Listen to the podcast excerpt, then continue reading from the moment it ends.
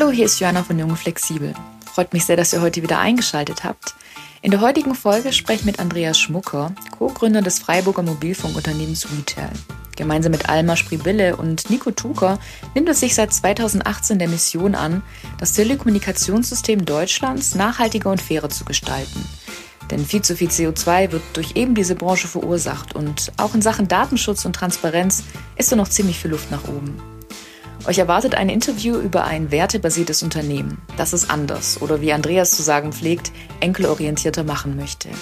Und gegen Ende gibt es ein Schmankerl für all diejenigen unter euch, die genug haben von verpassten Kündigungsfristen, undurchsichtigen Preisstrukturen und der Unwissenheit darüber, was mit den eigenen Daten da eigentlich so passiert.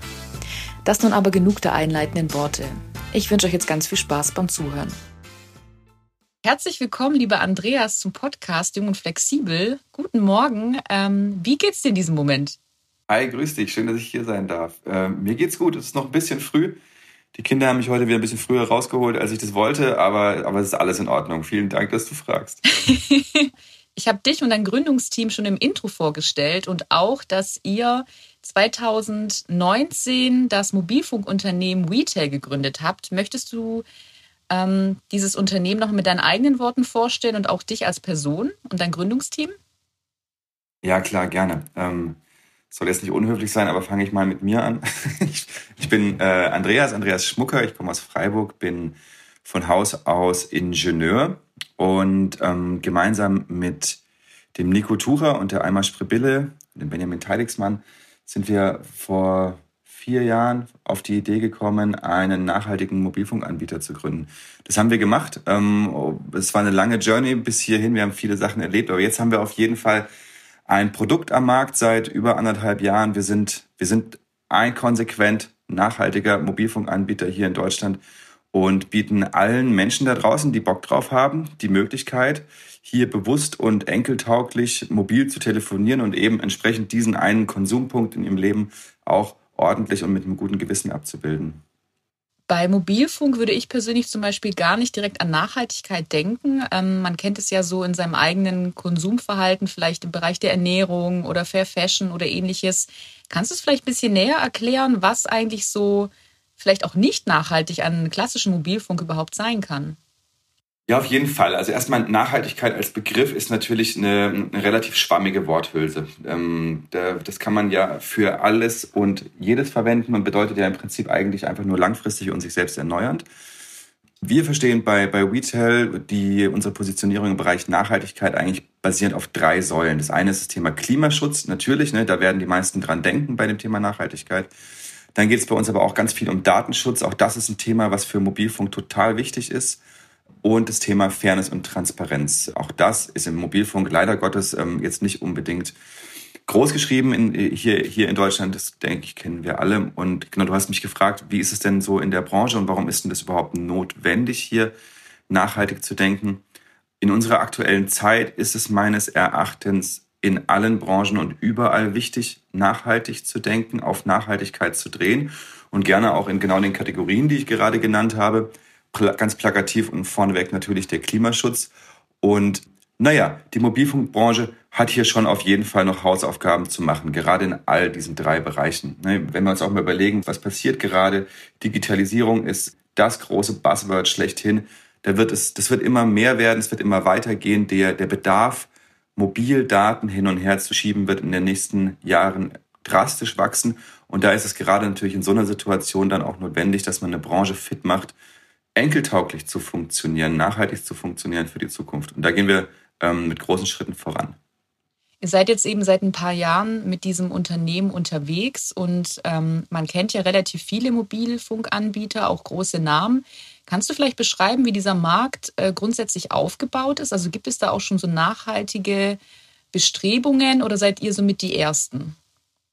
Der Mobilfunkmarkt in Deutschland das macht tatsächlich Sinn, den so ein bisschen zu verstehen, äh, um, um zu verstehen, was wir auch machen, was unser Ansatz ist und was auch unsere Möglichkeiten sind. Es gibt ja drei Netzbetreiber, die kennen wir alle, die Telekom, Vodafone und O2 und bald kommt auch noch ein weiteres hinzu. Das allein ist schon im Sinne der Nachhaltigkeit total grotesker Schwachsinn.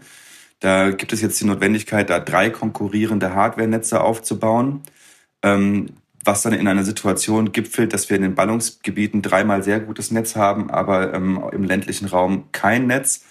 Das ist natürlich totaler Quatsch. Eine Sache, für die wir kämpfen, ist das Thema nationales Roaming dass man also alle Netze benutzen kann gleichzeitig. Das würde es deutlich einfacher machen. Naja, aber ich schweife ab. Neben diesen drei Netzbetreibern gibt es ähm, über 100 Mobilfunkanbieter, also auch Mobilfunkanbieter wie uns hier in Deutschland. Und ähm, bei einem von diesen Anbietern haben alle wir dann unseren, unsere Tarife. Der Mobilfunkmarkt in Deutschland ist ein Verdrängungsmarkt. Es gibt mehr als 140 Millionen aktive SIM-Karten. Wir sind 80 Millionen BundesbürgerInnen. Da sind noch sehr viele Kinder und Alte dabei. Also sind weit mehr als eine SIM-Karte pro Person gelistet. Hm, was natürlich bedeutet, dass man sich immer irgendwie gegen die anderen behaupten muss. Normalerweise passiert das über Preis und Leistung im Mobilfunkbereich. Wir kennen das alle. Ähm, noch mehr Gigas für noch weniger Geld. Das Spiel spielen wir so nicht mit. Natürlich haben wir auch ein cooles Produkt, ähm, ein konkurrenzfähiges, ordentliches Produkt. Aber bei uns geht es eben vor allem darum, dass wir ähm, diese Themen Werteorientierung in den Vordergrund bringen und eben da unsere Nachhaltigkeitsthemen. Und ja, so mittlerweile passiert ein bisschen was in dem Markt. Ne? Der eine oder andere, der eine oder die andere hat es vielleicht schon gesehen. Die Vodafone macht in letzter Zeit Großwelle ähm, mit einem Klimaschutzthema. O2 bezieht schon seit einigen ähm, Jahren Ökostrom für alle Anlagen. Es gibt auch noch mit Gurt und Edeka Smart und jetzt ganz neu Sauberwaldfunk kleine Anbieter, Angebote, die ähm, das Thema auch bedienen. Insgesamt ist es noch viel zu wenig und es ist noch viel zu langsam. Und ich würde mal sagen, gegenüber all die genannten ähm, Wettbewerbsunternehmen setzen wir einfach immer noch einen oben drauf, sind einfach schon ein Stück weiter. Also um ein Beispiel zu geben, die Netzbetreiber wollen 2040 Scope 3 klimaneutral sein. Das sind wir mit, das sind wir jetzt schon. Das sind wir schon seit einem Jahr und ähm, das ist auch unser Anspruch.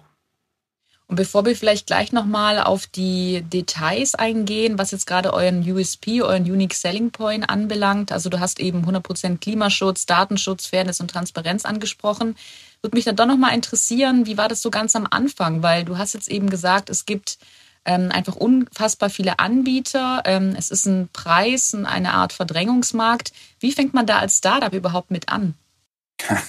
Wie fängt man an? Also natürlich geht es mit der Idee los. Vielleicht erstmal die Frage, warum eigentlich Mobilfunk? Wir, kommen, wir sind von Haus aus, sind wir NaturwissenschaftlerInnen. Wir kommen aus dem Forschungsbereich erneuerbarer Energien. Dort haben wir uns auch kennengelernt am Forschungsinstitut, haben ähm, Technologie weiterentwickelt für die Klimawende. Und irgendwann ähm, erkannt, wir, wir, wir haben auch in anderen Kontexten zusammengearbeitet bei Ingenieure ohne Grenzen, also dieses Thema irgendwie Paradigmenwechsel und so ein bisschen die, die eigene Wirksamkeit ähm, in, in die richtige Richtung auf die Erde bringen. Das, das ist das, was uns vereint. Und ähm, so haben wir uns auch zusammengesetzt und überlegt, Mensch, warum klappt das eigentlich nicht mit der Klimawende in unserer Gesellschaft? Weil nämlich an der Technik liegt es nicht. Ähm, wir haben diese Solarzellen da weiterentwickelt, da geht es dann um Zehntelprozentpunkte, um die noch ein bisschen besser zu machen. Natürlich wirkt sich das stark auf die Wirtschaftlichkeit aus, aber es war längst wirtschaftlich zu dem Zeitpunkt. Man muss sich also die Frage stellen, warum kommt es in der Gesellschaft nicht an? Warum entsteht da keine Energie, kein, kein, kein, keine große Bewegung in genau diese Richtung? Und da war unsere Überlegung, Mensch, was können wir tun? Und da sprang uns das Thema Mobilfunk eigentlich an. Diese Branche, da ist das Thema Klimaschutz, Nachhaltigkeit einfach noch ein Fremdwort gewesen oder ist es ein Stück weit immer noch? Und außerdem erreicht man mit Mobilfunk auch super viele Menschen. Das ist ein Marketingthema, ist ein Kommunikationsthema und jeder und jede muss es quasi nutzen heutzutage. Dadurch ähm, haben wir da ganz viel Potenzial gesehen, um hier das Thema Nachhaltigkeit nach außen zu tragen und zu zeigen, eben, dass es anders geht.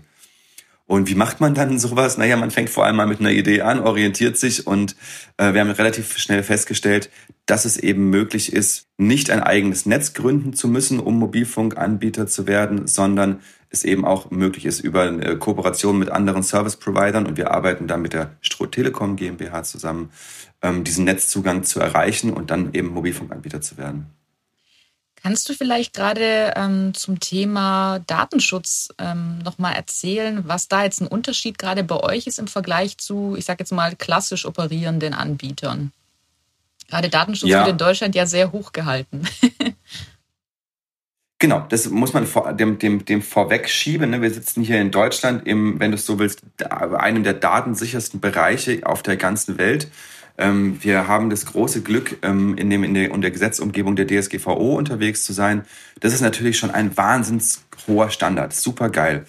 Trotzdem ähm, gibt es ganz große alternative Bestrebungen, Daten zu nutzen, weil sich Daten einfach hervorragend monetarisieren lassen, beziehungsweise äh, Daten zu stehlen, eben aus genau dem gleichen Grund, weil sich auch gestohlene Daten hervorragend monetarisieren lassen. Und unser Ansinnen ist von vornherein das Thema Datenschutz im Kundinneninteresse immer ganz nach oben zu stellen und ganz vorne anzustellen.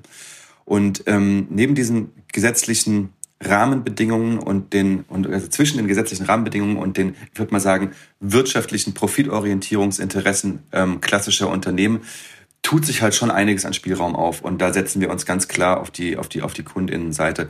Und um jetzt mal konkret zu werden, bei uns werden niemals Datensätze irgendwie veräußert oder zu Monetarisierungszwecken verwendet. Ne, es gibt andere Anbieter, dann hat man quasi bei Vertragsschluss per Default gesetzt, dass die Daten eben weitergegeben werden dürfen ähm, und weiter verwendet werden dürfen. Klar, anonymisiert, teilweise anonymisiert, aber nichtsdestotrotz. Ne, am Ende bist du ich finde das also aus der Kundinnenperspektive immer, befremdlich. Ich beziehe da eine Dienstleistung, und denke, ich zahle für die Dienstleistung, aber eigentlich verdient der, der Anbieter noch über ein anderes Medium mit mir Geld, nämlich über meine Daten.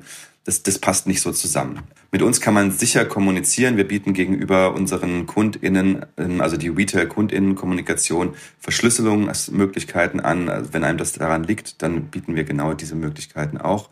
Wir speichern minimal, also wir speichern wirklich nur das, was wir müssen von Daten und löschen die auch früher als der Wettbewerb. Wir sind da auch gerade dran, das weiter aufzubohren und zu gucken, dass wir noch, noch früher löschen können. Das ist so ein ziemlich komplexes Thema. Da haben ganz viele unterschiedliche Entitäten dann Interessen an den Daten. Ein ganz plakatives Beispiel ist das Finanzamt hat natürlich auch ein Bedürfnis, dass du Rechnungen von KundInnen zehn Jahre vorhältst. Und da müssen dann natürlich auch irgendwelche KundInnen-Daten drauf. Und da geht es jetzt darum, eben das im Detail auseinander zu klamüsern ähm, welche Daten müssen wir eigentlich vorhalten und welche müssen wir nicht vorhalten und können die entsprechend früher löschen. Da machen wir uns viele Gedanken dazu. Und ein wesentlicher Punkt ist noch, dass bei uns aufgrund unserer Architektur, wie wir eben mit der Stroh Telekom GmbH und der Vodafone zusammenarbeiten, die Daten voneinander trennen können. Also alle Nutzungsdaten, die da anfallen, hat natürlich die Vodafone, aber die Vodafone hat nicht die, die Personaldaten, die Stammdaten.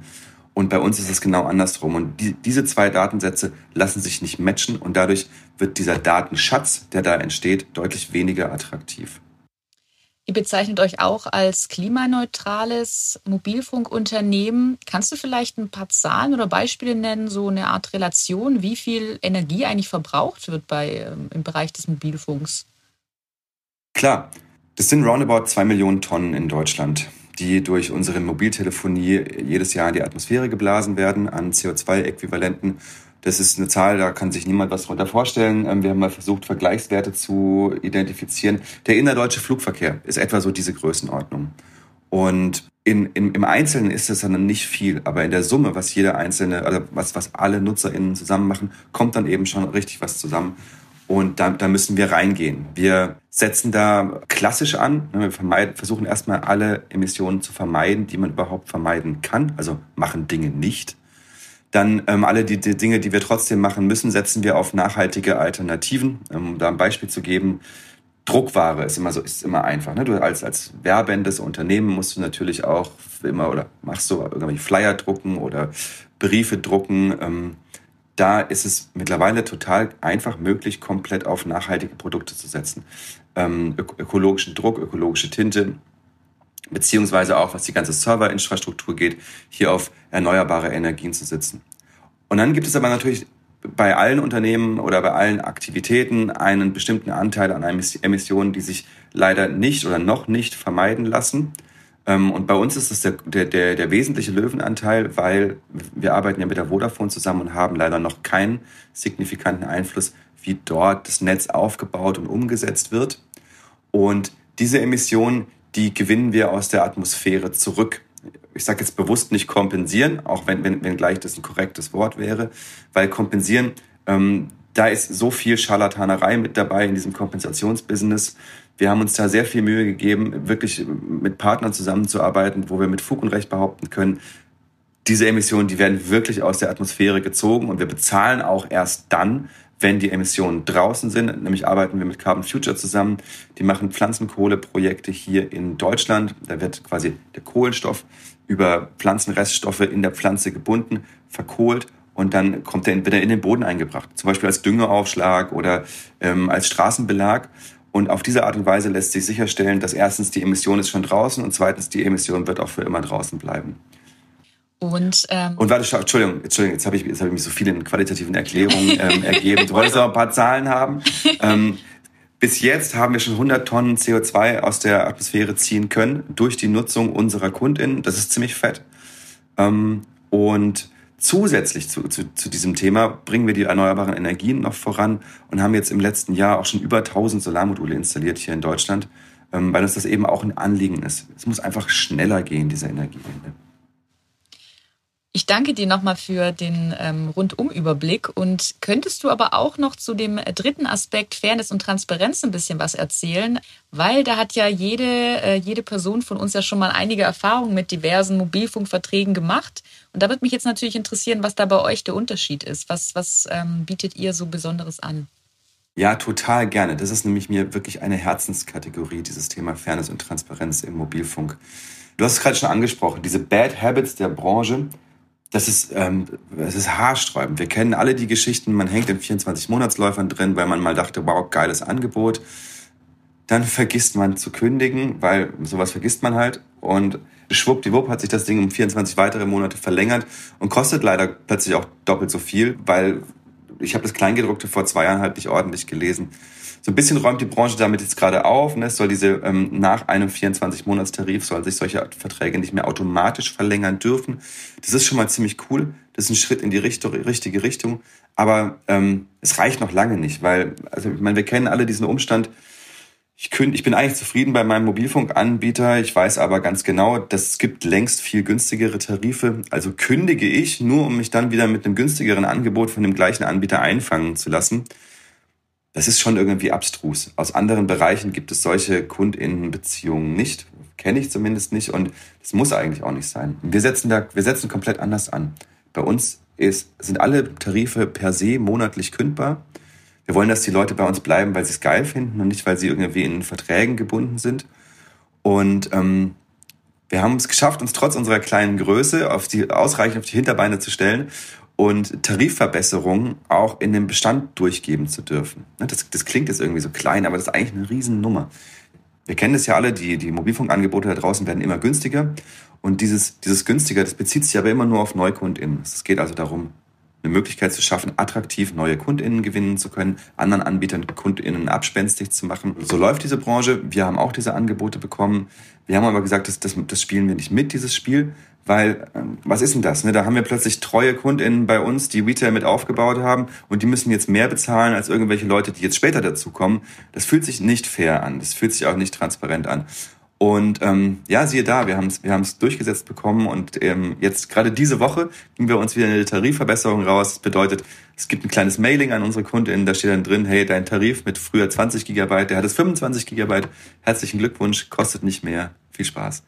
Ich danke dir, dass du ja auch nochmal beschrieben hast, wie wertebasiert oder werteorientiert euer Angebot für KundInnen ist. Und du hast ja auch schon ein bisschen angedeutet, dass ihr bei euch im Unternehmen, gerade wenn es jetzt um Druckunterlagen geht, sage ich jetzt mal, dass man da beispielsweise eben auf ökologisches Papier zurückgreift. Hast du auch noch andere Beispiele, wie so euer Unternehmen tickt? Also gerade in, in Bezug auf äh, bestimmte Werte oder Nachhaltigkeit. Ähm, was wollt ihr vielleicht auch bewusst anders machen innerhalb eurer Unternehmensstruktur? Ja, das ist spannend. Ja, das war so auch unsere ganz große Zielsetzung, als wir, ähm, als wir uns entschieden haben, ein Unternehmen zu gründen. Wir wollen es anders machen. Es soll sich so richtig gut anfühlen und es soll eben nicht mit Bürokratie, Wasserkopf und irgendwelchen äh, Gefälligkeiten, die in solchen Unternehmen ja gerne gang und gäbe sind, auskommen, sondern es soll, es soll, es soll sich frisch und fair und gleichberechtigt anfühlen. Am Anfang war dann so ein böses Erwachen, als wir erstmal das Spiel mitspielen mussten, wie alle anderen. Wir mussten zur GmbH werden und ähm, unserem Geld hinterherrennen, irgendwelchen InvestorInnen gefallen. Und mittlerweile haben wir aber, sind wir daraus erwachsen und sind jetzt an dem Punkt, dass wir es wirklich selber basteln können, uns, uns selbst aufbauen können, so wie wir wollen. Und das ist richtig gut. Ähm, wir sind wir arbeiten agil, wir arbeiten mit, mit Scrum, was erstmal so die es, es, es ermöglicht, Hierarchien sehr, sehr flach zu halten. Dadurch haben wir auch die Möglichkeit, dass viele unserer Mitarbeiter und Mitarbeiterinnen sich in die unterschiedlichsten Themen reinarbeiten, wo sie gerade Bock haben. Wir haben eine, eine sehr flache und transparente Preis, ähm, Gehaltsstruktur. Wir haben drei Gehaltsklassen bei uns und es ist eigentlich auch klar, wer in welcher Gehaltsklasse ist. Und es gibt eine sehr, sehr geringe Spreizung zwischen dem höchsten Gehalt bei uns und dem niedrigsten Gehalt. Ich glaube, da ist der Faktor kleiner zwei. Ähm, wir sind GWÖ bilanziert, Gemeinwohlökonomie bilanziert. Das ist ein riesengroßes Thema, super gut. Heutzutage bewerten sich Unternehmen ja leider immer noch ausschließlich an der ökonomischen Bilanz. Ähm, das kann es natürlich auch nicht sein. Das trägt uns auch nicht in die Zukunft auf Dauer. Der Ansatz der Gemeinwohlökonomie ist eben andere Ebenen noch aufzumachen. Ebenen, die dem Gemeinwohl dienen und auf dieser Grundlage zu bilanzieren. Da sind wir im letzten Jahr durch den Bilanzierungsprozess gegangen und sind super stolz, dass wir das geschafft haben. Das macht unser Unternehmen total greifbar, was dieses Wertethema angeht. Es gibt es diese Bilanz, die ist zwar relativ sperrig und umfangreich, ähm, aber nichtsdestotrotz kann jeder und jede nachlesen, was machen wir da eigentlich anders, was ist das im Konkreten. Genau. Ich könnte jetzt noch viel weiterreden wir sind auf dem Weg, ein Purpose-Unternehmen zu werden. Da sprechen wir, glaube ich, gleich auch noch äh, de dezidiert drüber. Aber auch das ist so ein Ding, wo wir einfach sagen, wir, schreiben, wir stellen die Werteorientiertheit vor die Profitorientiertheit. Bevor wir gleich, wie du auch schon gesagt hast, nochmal mehr über das Purpose-Unternehmen oder was das eigentlich bedeutet sprechen, würde mich auch doch nochmal interessieren, was war eigentlich auch so deine persönliche Motivation? Also du hast ganz am Anfang davon gesprochen, dass man also ich glaube, es war so im Wortlaut so ähnlich enkelorientiert oder eben, dass für die nachfolgende Generation dann noch was übrig ist. Hattest du oder hattet ihr innerhalb eures Gründungsteams ein bestimmtes Schlüsselmoment, ähm, auf Basis dessen ihr gesagt habt, hey, wir müssen jetzt wirklich was verändern oder seid ihr damit ohnehin schon so aufgewachsen? Wir tragen das alle mit uns mit. Also das ist auch der Grund, warum wir uns an dem, an dem Forschungsinstitut für erneuerbare Energien getroffen haben. Das hat uns ja alle bewegt von vornherein dieses, das, was wir mitgegeben bekommen haben, ähm, unser soziales Geschenk, aber auch unsere, unsere Ausbildung, das möglichst für dieses Thema Paradigmenwechsel, Klimawende auf die Straße zu bringen, sinnvoll einzusetzen. Und wie ich es vorhin schon beschrieben hatte, wir, wir hatten das Gefühl, ja geil, wir sind, wir sind zwar natürlich an einer wichtigen und spannenden Sache dran, aber es ist jetzt nicht der richtige Hebel in der aktuellen Zeit. Und das ist das, was uns dann, was uns bewegt hat, uns, uns, uns einen Kopf zu machen, was können wir tun und uns auf Mobilfunk zu konzentrieren. Weil eigentlich, hast schon recht, ne? Eigentlich, wir sind ja keine Mobilfunker. ähm, so kann es gehen, ne? Ähm, erklär doch jetzt mal den Begriff Purpose-Unternehmen. Das war mir ja auch ähm, relativ neu, als wir im Vorgespräch darüber gesprochen haben. Was bedeutet das ganz konkret? Ja, Purpose von Englisch Sinn.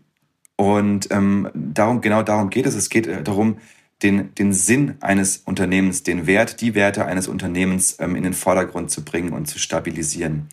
Man kann es auch übersetzen in Unternehmen im Verantwortungseigentum.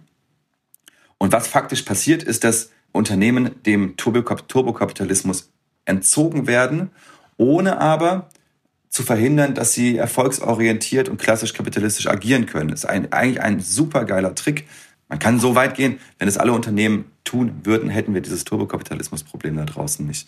Aber jetzt mal konkret, was passiert? Die Purpose, es gibt die Purpose Stiftung. Das ist eine, eine unabhängig operierende Stiftung und die hat nur einen einzigen Zweck. Die tritt nämlich als Dienstleister auf, um es anderen Unternehmen zu ermöglichen, in diese Verantwortungseigentumsstruktur zu kommen. Verantwortungseigentum ist natürlich auch wieder so ein sperriger Begriff, worunter sich niemand was vorstellen kann. Durch diesen Ansatz, durch diesen Purpose-Ansatz schaffen wir es, dass Retail erstens unverkäuflich wird. Das erkläre ich gleich, warum das cool und wichtig ist. Zweitens, dass sich ähm, operativ unbeteiligte Menschen nicht größere Gewinne aus dem Unternehmen rausziehen können. Und drittens, dass Entscheidungen für das Unternehmen immer nur von Menschen getroffen werden können, die im Unternehmen sind und im Unternehmen arbeiten. Jetzt, jetzt nur kurz die Erklärung, warum, warum das eigentlich wichtige Punkte sind. Ähm, man stelle sich mal vor, wir kriegen das Unternehmen jetzt hier ordentlich zum Laufen. Ähm, Retail wird ein florierendes, tolles Unternehmen im Sinne vom Klimaschutz. Dann wird es vermutlich nicht lange dauern, bis irgendein anderes großes Unternehmen, nennen wir es doch mal Telekom, um die Ecke kommt und sagt, wow, sieht doch attraktiv aus, das möchte ich kaufen. Ich gebe euch jetzt 20, 30, 40 Millionen dafür, kaufen wir diese Marke und habe dann in diesem Zug auch gleich schon irgendwie die Telekom ein bisschen grüner angemalt, ohne irgendwie irgendwas zu machen. Ich unterstelle das der Telekom jetzt, es gab noch kein Angebot von der Telekom. Aber wenn sowas passieren würde, dann würden wir ein Stück weit unser Werteversprechen unseren KundInnen gegenüber verkaufen. Weil unsere KundInnen, die kommen ja zu uns und glauben uns das, was wir da tun. Wir gehen, wir tragen die Moralfahne so hoch, dann müssen wir das auch sicherstellen, dass es für immer genauso gewährleistet wird. Und wir könnten eben nicht mehr gewährleisten, wenn wir plötzlich jemand anderem gehören oder wenn Retail jemand anders gehört, dass dieses Wertethema genauso weitergetragen wird. Auch ähm, Geld kann nicht nach außen fließen. Ganz, ganz üblich ist, dass, ein, dass bei insbesondere jungen Unternehmen große Anteile der Unternehmen externen InvestorInnen gehört. Ne? Deren Job ist es sozusagen, ihr Geld sinnvoll unterzubringen irgendwo. Sinnvoll im Sinne von, dass es sich möglichst vermehrt. Und ähm, wenn es sich vermehrt hat, es da wieder rauszuziehen und woanders reinzustecken, damit es sich da weiter vermehrt. Deren Interesse ist natürlich profitorientiert, ist ja klar. Ne? Erklärt ja das Ding der, das Ding der Sache.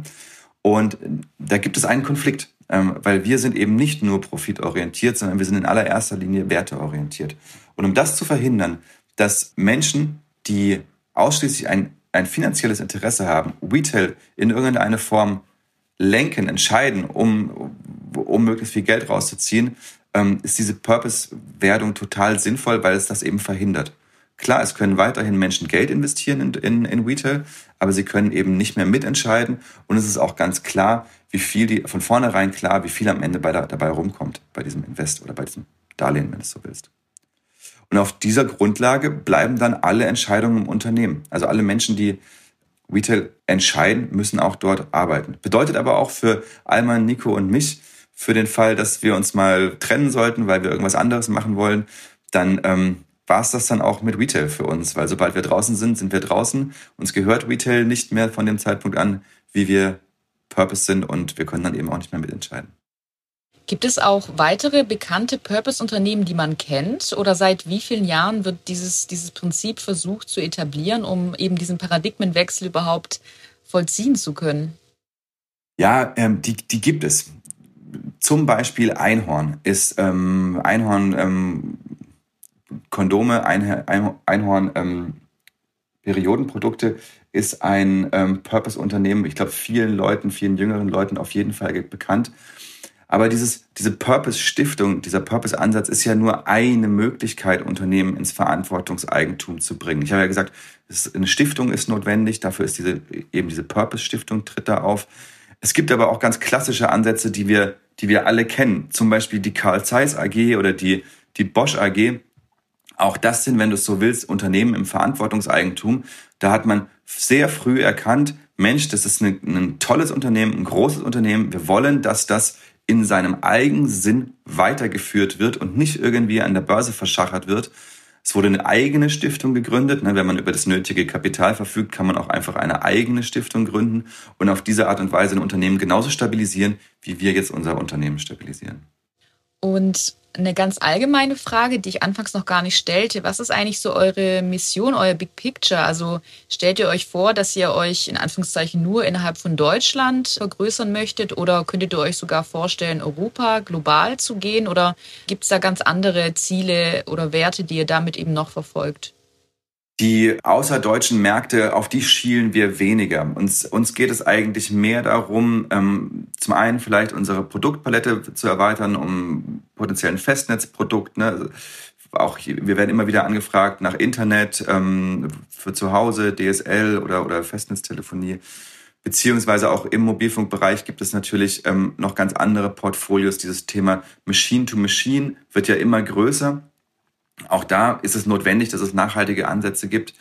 Aber was uns eigentlich vor allem bewegt, das sind zwei Dinge, nämlich Menschen die Möglichkeit zu geben, ähm, nachhaltig zu konsumieren. und das tun wir in diesem einen Punkt. Und das andere ist, glaube ich, sogar noch, noch größer. Wir wollen zeigen, dass es geht, dass man erfolgsorientiert moderne digitale äh, Dienstleistungen wirtschaften kann und dabei richtig viel Spaß haben kann ohne dass es aber verbrannte Erde hinterlässt, sondern ganz im Gegenteil, das nachhaltig aufzusetzen. Und ja, genau, enkeltauglich, das ist äh, zurzeit eines meiner Lieblingsworte, weil ich finde, es beschreibt es ganz gut, ähm, das enkeltauglich äh, das umzusetzen und das zu zeigen und uns hier zu vernetzen, auch in der, in der, in der ganzen Nachhaltigkeitsbubble groß zu werden, Kräfte zu bündeln und zu zeigen, hey, es geht, macht alle mit. Ähm, das ist, das ist unsere Mission. Und ähm, Genau, jetzt machen wir mal Retail groß, richtig relevant und wenn wir das gemacht haben, dann fallen uns auf diesem Weg noch ganz viele andere Dinge ein. Jetzt ähm, haben wir ja seit ein paar Monaten eine neue Regierung. Da würde mich natürlich interessieren, inwieweit sich das oder erste Entscheidungen oder erste Richtungen sich auch schon auf eure Arbeit, auf eure Branche auswirken. Naja, also wir jetzt so direkt selbst haben davon noch nichts gemerkt von der neuen Regierung. Wir haben aber natürlich total große Hoffnung. Also die Grünen sind jetzt ähm, an der Regierung und natürlich sind für uns die Grünen ähm, eine besondere Partei, weil sie eben dieses Thema Klimaschutz so stark nach vorne treiben, wenngleich wir als Unternehmen unpolitisch sind. Ähm, aber wir freuen uns, dass da jetzt was passiert. Und die aktuellen Ausbauprogramme, die letztendlich vorgestellt wurden, die lassen hoffen. Was aber jetzt ein Thema ist, was, was tatsächlich ähm, mit, der, mit dem neuen Regierungsprogramm zu tun hat und auf uns zukommen wird, ist genau dieses Ding Unternehmen im Verantwortungseigentum. Weil nämlich, das ist ja Quatsch, dass es immer so ein Workaround gibt mit so einer Purpose-Stiftung oder irgendwie einer eigenen Stiftung, um es hinzukriegen, ein ordentliches Unternehmen aufzusetzen, was, was, was, was wertestabil agieren kann. Da gibt es Wirtschafts, äh, da gibt es Interessen in der Wirtschaft, so auch das Ganze in eine neue Rechtsform zu gießen und damit im deutschen Gesetz zu verankern. Und Entwürfe dafür stehen im Koalitionspapier, das heißt dann Gesellschaft mit gebundenem Kapital. Wir haben also große Hoffnung, dass man solche Workarounds über Stiftungen in vier Jahren nicht mehr braucht, weil wir nämlich eine neue Rechtsform haben. Jetzt haben wir ganz viel ähm, über eure Gründung, über das Unternehmen, über die Branche gesprochen. Du hast eben auch schon über die Vorteile für potenzielle KundInnen gesprochen. Kannst du so eine konkrete, ich sage mal, KundInnen-Journey auflisten? Also für diejenigen äh, meiner HörerInnen, die sich jetzt denken, hey cool, ähm, vielleicht könnte ich mir ja auch einen grünen, einen nachhaltigen Mobilfunkanbieter zulegen. Ja, genau. Also das solltet ihr da draußen auf jeden Fall machen. das ist sehr empfehlenswert. ähm, es, macht, es, macht, es macht Spaß. Ich hatte das vorhin noch vergessen. Ähm, wir haben übrigens einen wahnsinnig geilen Service auch. Also wenn ihr mal ein Problem habt, dann ähm, haben wir so einen Service, da ruft man an und dann geht jemand dran und hilft dir. Dann würde man ja sagen, so, ja, genau so soll Service sein. Ja, genau so soll Service sein. Das Problem ist, Service ist ganz häufig nicht so. Also ähm, an der Stelle kommt wirklich so ein, so ein Erlebenpunkt auch mit in unser Produkt, in unser Mobilfunk und es fühlt sich geil an. So, jetzt aber deine Frage. Da gibt es eigentlich nicht arg viel zu erklären. Das ist total einfach. Ab auf unsere Webseite, da ähm, den Lieblingstarif auswählen, buchen. Da muss man halt einmal da durchgehen, dass man seine Daten da einträgt. Das ist ein, ist ein, ist ein, Vertragsprodukt. Ne? Da brauchen wir halt einfach ein paar Daten, um dir dann später auch ähm, da eine Rechnung schicken zu können. Und dann bei dem Altanbieter kündigen. Das hängt so ein bisschen davon ab, in welcher Situation man sich befindet, ob man jetzt in einer Prepaid-Situation ist oder in einem, in einem Tarif. Da haben wir eine, eine, ein Formular bei uns, da kann man sich durchklicken, dann kriegt man genau dargestellt, welche Schritte eigentlich notwendig sind. Und jetzt auch ganz aktuell, wir haben auch einen Kündigungsservice. Das gibt's eigentlich so im Mobilfunk gar nicht. Da ist die da hält die Branche auch wieder so ein bisschen hinterm Berg, ähm, um möglichst es schwer zu machen, von einem Anbieter zum nächsten zu wechseln. Aus anderen Branchen ist es total gang und gäbe. Wenn ich meinen Stromanbieter wechsle, dann wechselt, äh, dann kündigt natürlich mein neuer Stromanbieter meinen alten Tarif. Sowas gibt es im Mobilfunk nicht bis vor kurzem, seit bis wir das gelauncht haben. Und jetzt kann man eben bei uns auch ein Kündigungsformular für seinen Altanbieter ausfüllen. Wir schicken das dann weg.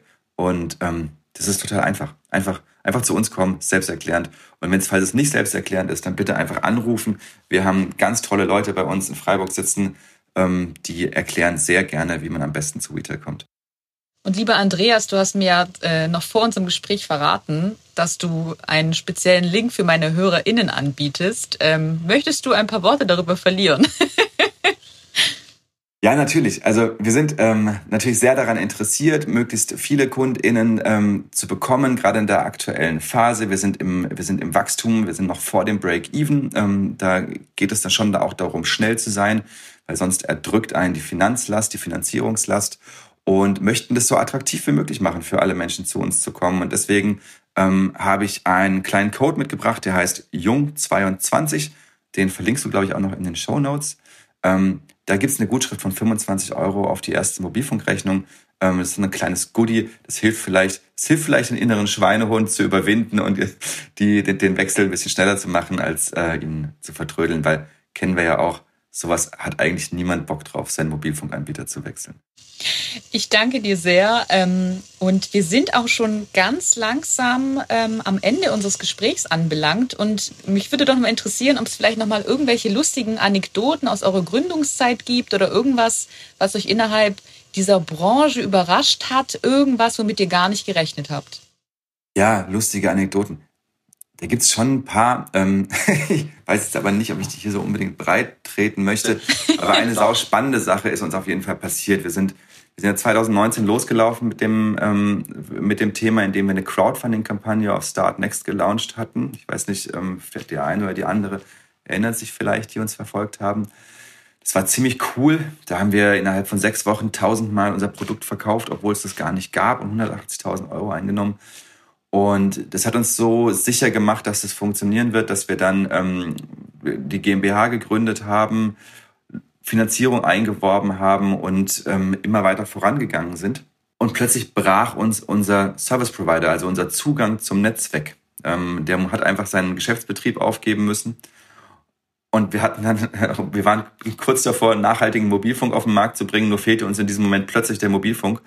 Und es war gar nicht so einfach, ähm, hier eine ordentliche Alternative zu finden, die eben unseren Ansprüchen gerecht wird und da mussten wir, da mussten wir ganz schön schwitzen. Das war ein ziemlich anstrengendes halbes Jahr, wo wir uns sehr viel ähm, mit dem Gewissens, inneren Gewissenskonflikt auseinandersetzen müssen. Hey, reiten wir hier nicht gerade ein totes Pferd? Geht es irgendwie? Kommen, kommen wir irgendwie da auf die Gleise? Und wir waren so dankbar, so dankbar, als wir unseren aktuellen ähm, Partner gefunden haben, mit dem es dann auch ganz schnell ging und wir dann auch ganz schnell an, an den Markt gekommen sind.